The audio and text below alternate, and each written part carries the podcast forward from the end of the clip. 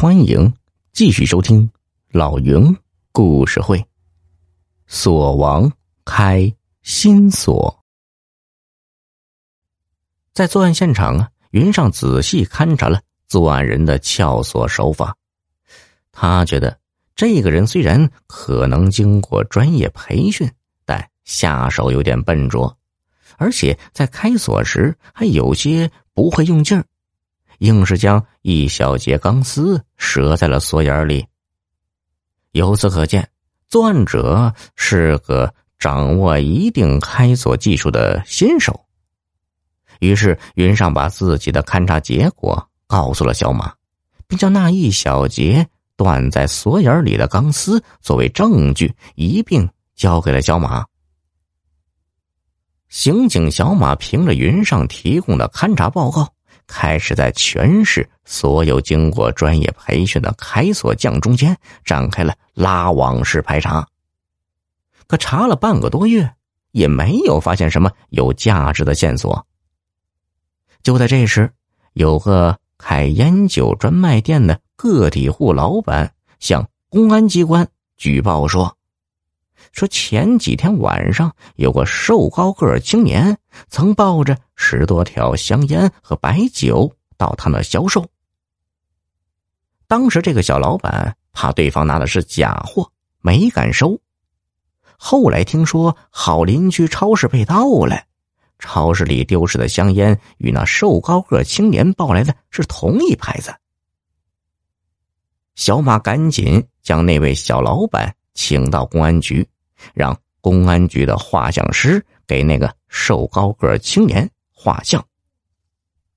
在小老板的指点下，画像师用了不到一刻钟的功夫，便将那瘦高个青年的画像给拼了出来。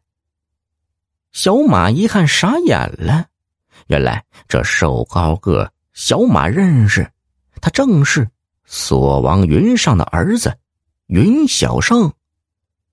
于是，云小胜被传唤进了公安局。小马还在云小胜的卧室里搜出了几瓶没有卖出去的白酒，以及那根断了一截的开锁钢丝。这一下人赃俱获。尽管云小胜狡辩抵赖，但在大量的证据面前，检察机关完全可以零口供起诉他。眼看着儿子被公安机关抓走，云上这才明白，儿子为什么突然要跟着他学习开锁技术了。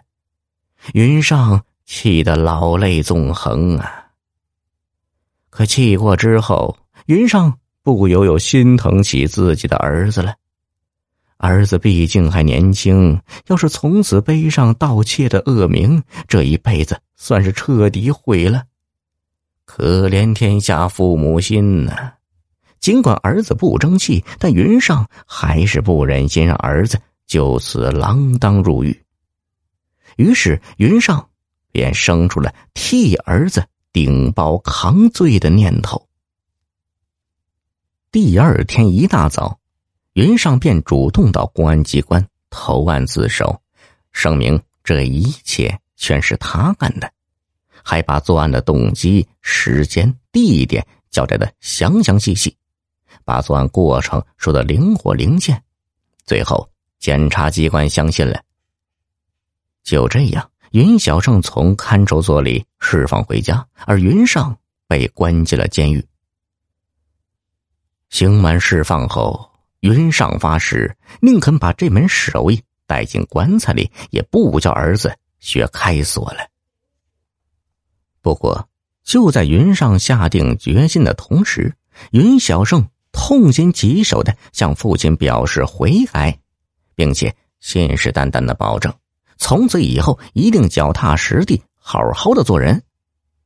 他摘下手上的金戒指，脱掉身上的名牌服装，换上了一身工作服，出门去找工作。